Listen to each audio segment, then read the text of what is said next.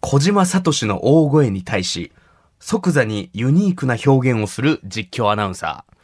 さあ、IWGP タッグ選手権試合、ランス・アーチャーが天山比例賞ホール。ワン、ツー、天山おー、すごいぞ今、小島聡が声でカットいたしましたそれでは行ってみましょうプロレス人生相談、ローリングクレードル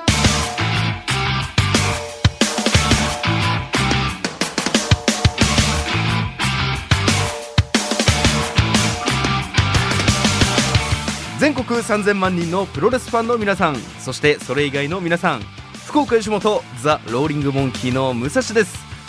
この番組はその名の通り皆々様が日々抱える悩み誰に言うまでもないけどモヤモヤすることなどをプロレス的解釈で解決していこうというチャレンジングなポッドキャスト番組となっておりますさあということで前回に引き続き悩める子羊さんを、えーもう早速紹介させていただきたいと思います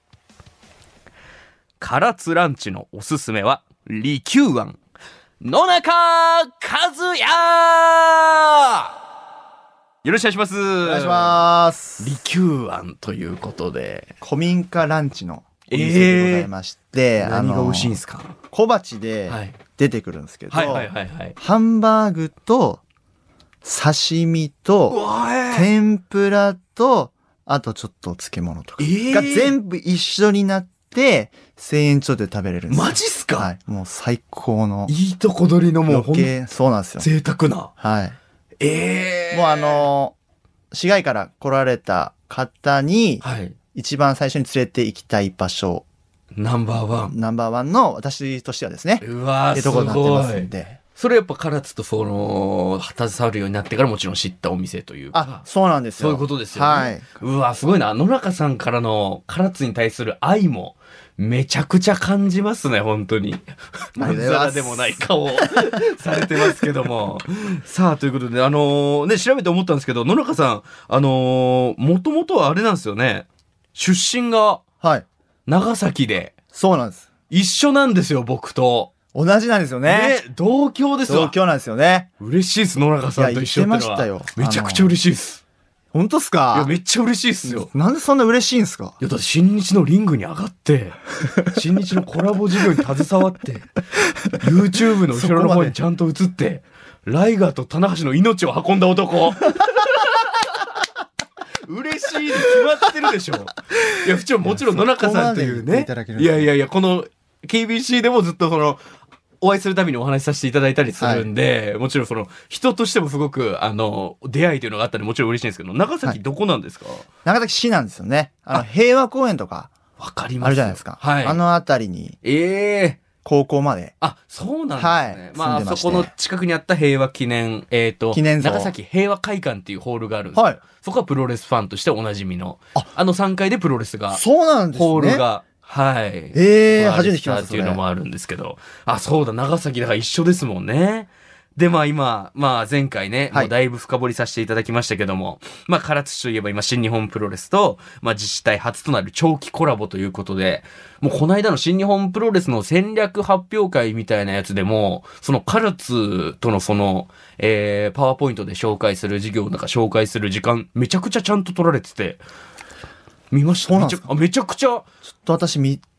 切れてなくて。あ、絶対見た方がいいです。ええめちゃくちゃ出てきてました、唐津の話。ええなんかその新日本プロレスが、そのこれからやっていくことみたいな戦略発表みたいなのをする。はいで、ファンの僕らみたいなのはそういうのを見て、はいうわ新日本プロレスこういう攻め方するんだとか、こういう企画が出てくるんだみたいなのめちゃくちゃ嬉しいんですけど、唐津の話ももちろん出てきまして、そしうなんでっすねかりこれからどうしていくかみたいな、これまでどうだったかみたいなのを、ちゃんと社長が、大林社長が。大林社長が、ええうまい MC で喋ってましたね。唐津との、その新日本プロレスのコラボ、もちろんね、その何回も言いましたけど、ファンとしても嬉しかったんですけど、はい唐津でよかったです。佐賀の近い場所っていうのもありますし、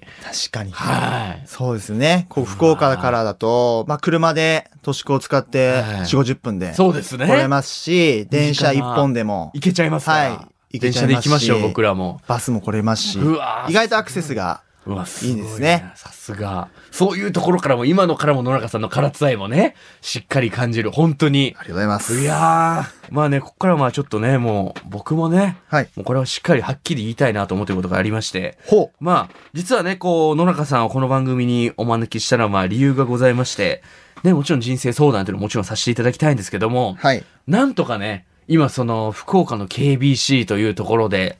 えー、唐津市と新日本プロレスのコラボ事業に携わっているえー野中さんがいらっしゃる。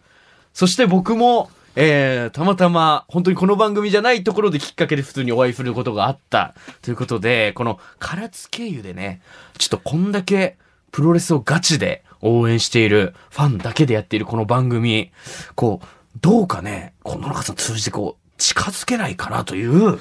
まあ、そういうちょっと、ね、まあ、おお願いじゃないですけども、なるほど。はい。野中さん。 33試合目ではい何か言われてた、大反省会で何か言われてたはい。か聞ないってていうくださってる大まあ反ね、省も会しをか聞いてしくだたさっらてる。ということもはい。あるたあるのかなと思ったんですけど、はいあなるほど いや、もちろん我々スタッフ陣も、もうただでね、そんな野中さんの、あの、懐にお邪魔して、そういうつもりでも一切考えてない です。野中さんのお悩みをしっかり解決するように、しっかり解決して、その上でより良い環境を築けていったらもう最高じゃないかと。そういうことなんですよ。その先にはい。何かそうです。ないかとそうです。いうところなんですねだから正直福岡のタレント探しても多は分いこの世代で、はそいのプロレスをここまで愛してるその番組スタッフ一度愛してるなんていう番組そもそもないじゃないですか。あーなるほど確かにですはねいでそれぞれ僕も観戦行ってますし、はいはい、本当にプロレスラーの方と会うのはすごい緊張しますけど、はいリスペクトももちろんありますけど、はいやはり自分のずっと好きだったはいのがこう形になってきた今、もう目の前にあるその糸をね、もうギュッと握りしめたいわけですよ、なんと僕はしてもなんとしても。掴みたいんやとそうです。本当に後悔したくない人生にしたい。というのもあって、なるほど野中さんとお会いできたのも何かのご縁だと思いますし、はいっていうのでちょっと、まあそういうのもちょっとこう、頭の中に入れといていただけたら嬉しいなという意味で、そうですね、はい。まあ本番はまあ悩みを聞いていただくもっちてろんそういいううこととですころなので本場はそれですよ。はいまあそこのはい結果次第になるんじゃないでしょうか、もちろん。いや、これをね、しっかり、もう練りに練って、野中さん対策してきましたんで、もうこの個人的な思いという意味でも今日は負けられない試合になってますんで、ここからはね、正々堂々、野中さん、勝負の方、よろしくお願いいたしおます。願いします沢田浩二バイアタキが福岡の KBC ラジオで平日お昼1時からしてる「パオン」ちゅう番組がポッドキャストを始めたとよ名前は「パオンくだらないポッドキャストゲな」えまだ聞いとらんとね血と汗と涙を流しながら喋りよるのがわからんとかこのバカチンが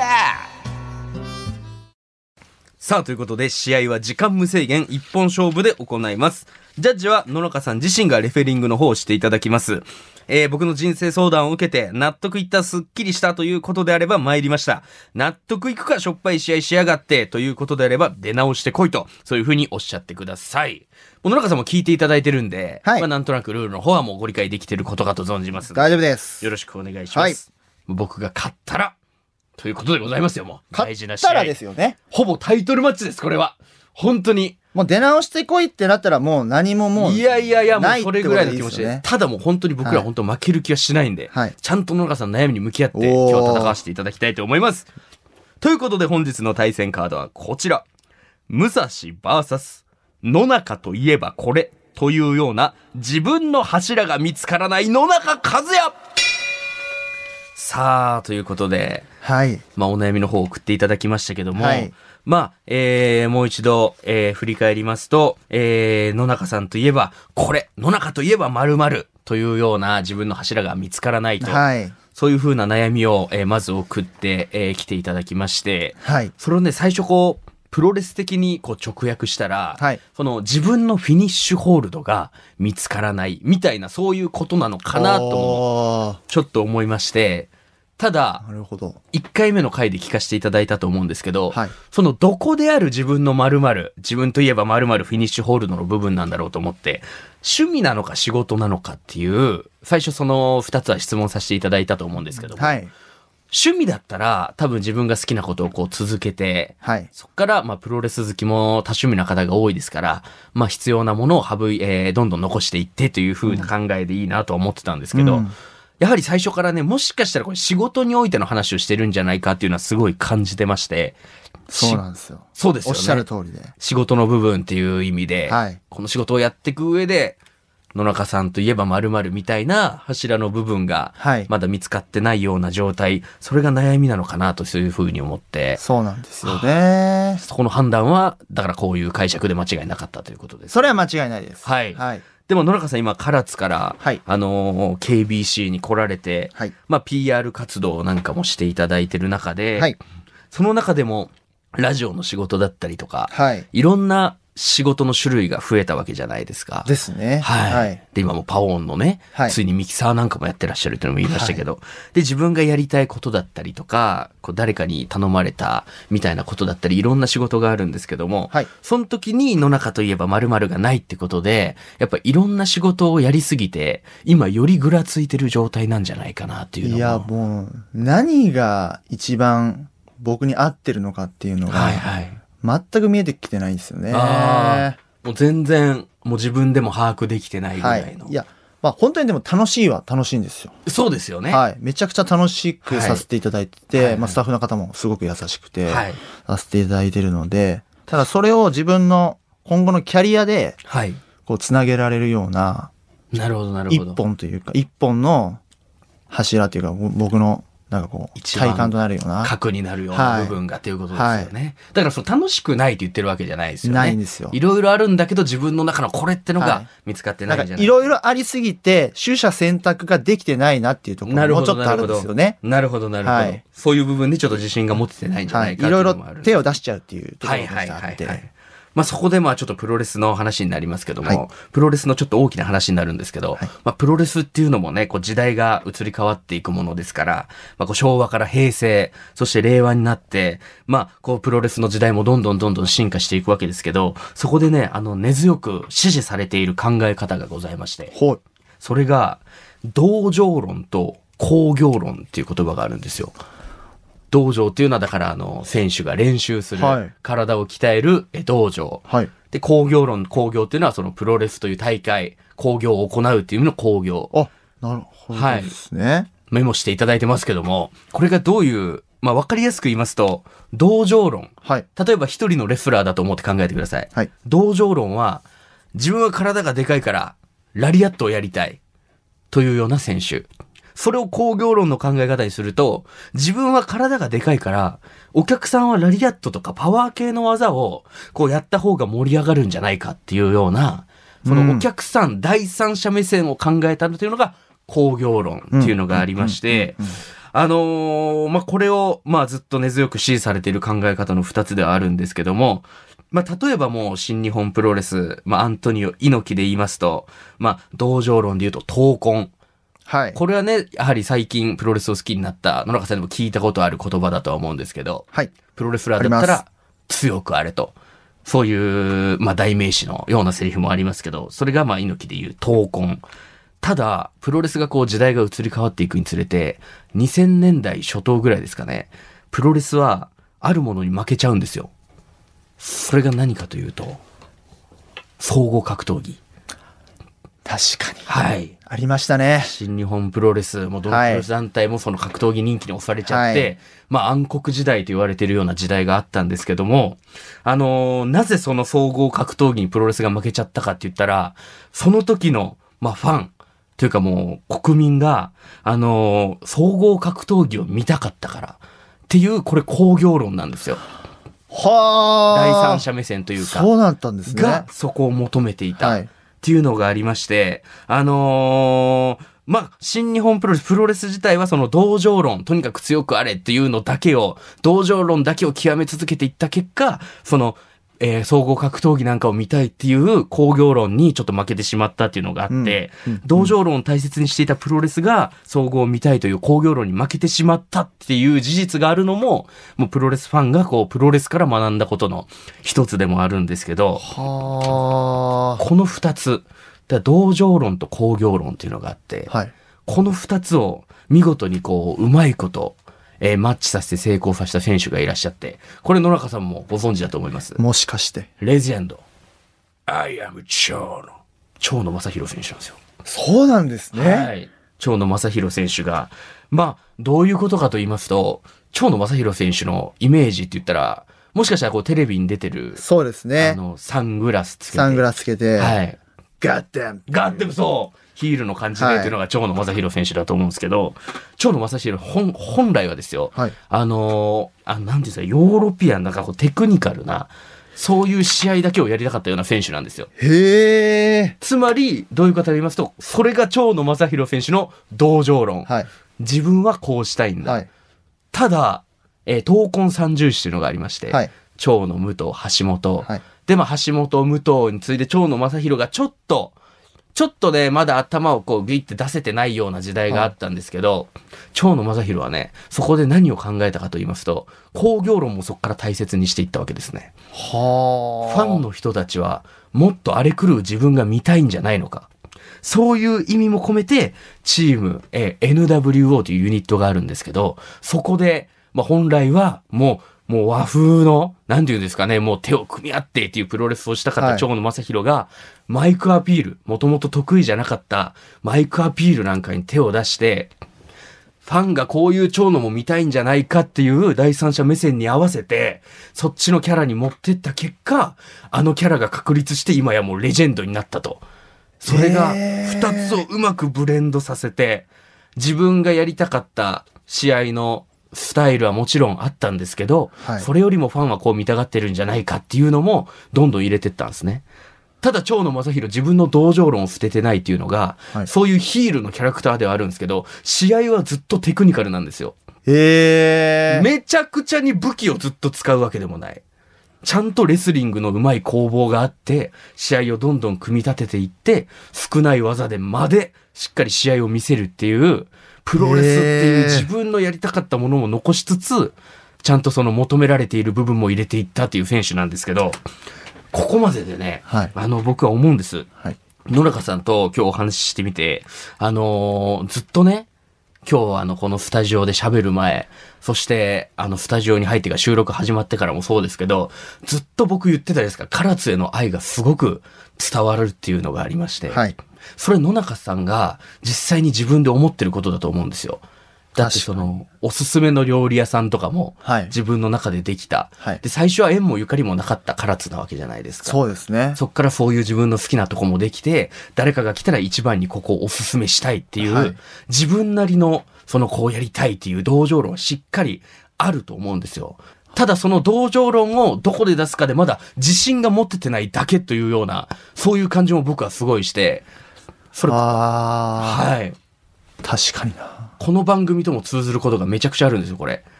プロレス人生相談ローリングクレードルっていう僕含めて全員プロレスファンっていう話をしたじゃないですか。はいただ、プロレスのことを話したいという僕の同情論はめちゃくちゃあるんですよ。はいプロレスのことをめちゃくちゃ話したい。けど、プロレスのことを僕がコアな話をめちゃくちゃするだけで、それはプロレスファンしか聞かないじゃないですか。はい。じゃあ工業論を取り入れなきゃいけないということで、人生相談という誰でも取っかかりのありそうな、あのエッセンスを一つ加えることで、この番組をやり始めて、この番組を聞いて、プロレスに会場を始めていきましたとか、この番組を聞いて、まあお笑い、ただのお笑いファンだった方が番組を聞いてくださることで、プロレスに関連するようなメッセージを送ってくださった、みたいなのがすごくあるんですよ。だから野中さんは、こうやって、先ほどから僕に新日本プロレスの PR のこともしっかり話してくださる、一個の柱はドーンとある状態ですから、これから自分がどういうことが好きだ、唐津はこういうとこがいいっていう自分の考えみたいなのも、どんどんブレンドさせていって、野中といえば PR っていうのはすぐあると思いますんで、そこをさらに確立させていけばいいと思います。ありがとうござい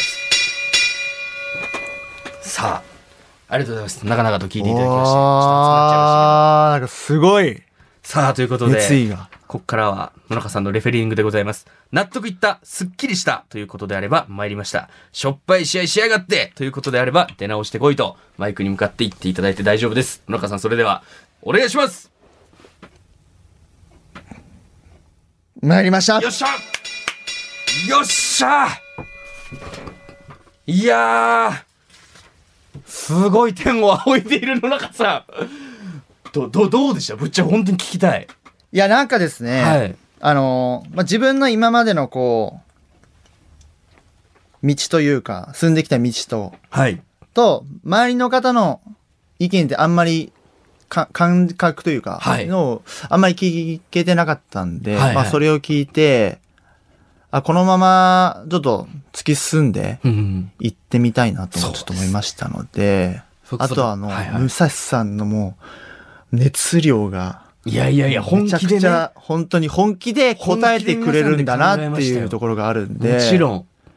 なんかすごい、はいはい。あの、こう聞いていただいてる方にもな届くようなすごい内容だ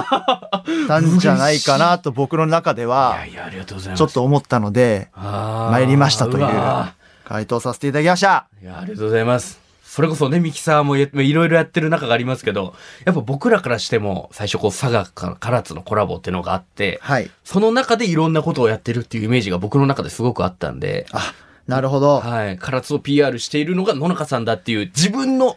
僕個人の中にもあったんで、いやそっからあ自りがたいで分すのね唐津に対する思いがやっぱラジオ、このポッドキャスト聞いてる人めっちゃ伝わってくると思うんですよ。どんどんどんどんお話ししてくださるじゃないですか。はいで、ちゃんとやっぱもちろん詳しいですし、福岡からこうやって行けるとか、いやいやいやこういう料理のここのこういうお店が美味しいんだよっていう、自分の考えもあるから、それってもう PR の、誰よりも説得力のある PR だと思うんですよ。パンフレットとか見るよりも、こう言ってくださってる。生の声をですはいね。。なんであー PR というものを突き進んでいって、もう僕の中ではもう PR、野中さんといえばそういう PR みたいな人っていうのがあったんで、それをストレートにお伝えさせていただきました。ありがとうございまいすや、。こちらこそありがとうございます。はい。さあ、ということでね、何かそのはい新日本プロレスと唐津がコラボして、プロレス界も、そして九州も盛り上がっていく、その中にプロレス好きな僕のなんかそのできることがあるなら全力で向き合いたいなとそういうふうに思ってます。わかりました。はい。じゃあ、はい。と、開発市の担当の方とも、はい。もちろん新日の方ともちょっとはいお話しさせていただいて、マジっすか。ちょっと野中動きます。おおマジっすか